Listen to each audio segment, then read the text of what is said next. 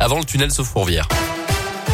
Dans un instant, comme je vous l'ai dit, vos places pour aller supporter la Gielbourg contre Gravelines Dunkerque seront à gagner, donc restez bien avec nous.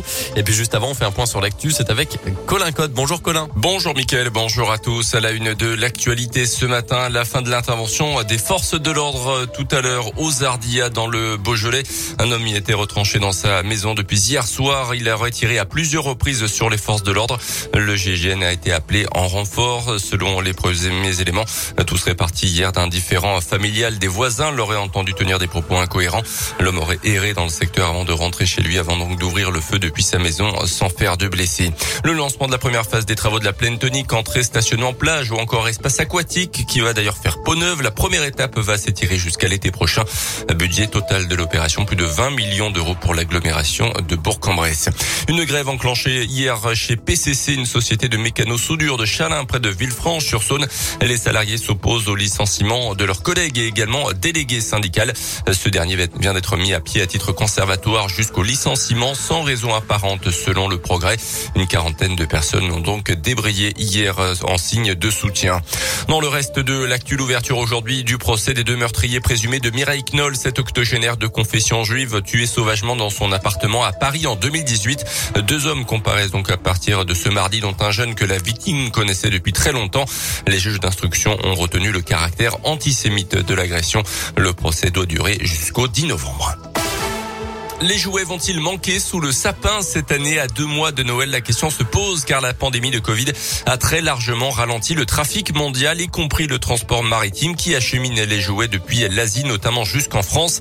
Le directeur de l'enseigne King Jouet, dont le siège est à Voiron en Isère et possède une trentaine de magasins dans la région, se veut tout de même rassurant. Pas de pénurie en vue, seulement des retards d'approvisionnement et forcément quelques ruptures de stock, explique Philippe Guédon. On l'écoute. C'est vrai qu'on a quelques difficultés, inquiétudes concernant les approvisionnements. Ce que nous vivons chez King Jouet, c'est que le taux de rupture sera supérieur à celui de l'année dernière.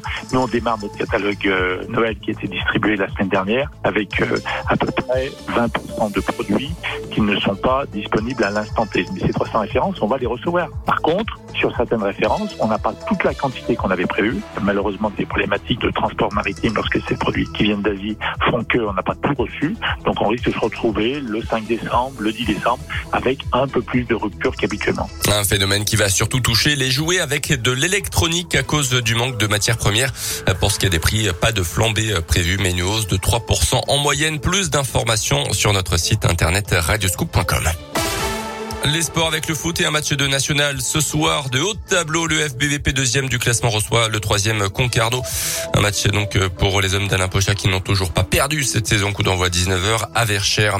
Du côté de l'équipe de France féminine, les Bleus de Corignac poursuivent la campagne de qualification mondiale 2023 avec un déplacement tout à l'heure au Kazakhstan. Coup d'envoi à 17h. Didier Deschamps de son côté dévoilera la semaine prochaine la liste des Bleus pour les matchs justement contre le Kazakhstan et contre la Finlande au mois de novembre. Les Bleus pourraient d'ailleurs se qualifié pour le mondial au Qatar en cas de victoire contre les Kazakhs. Merci beaucoup Colin Cotte. Le prochain scoop info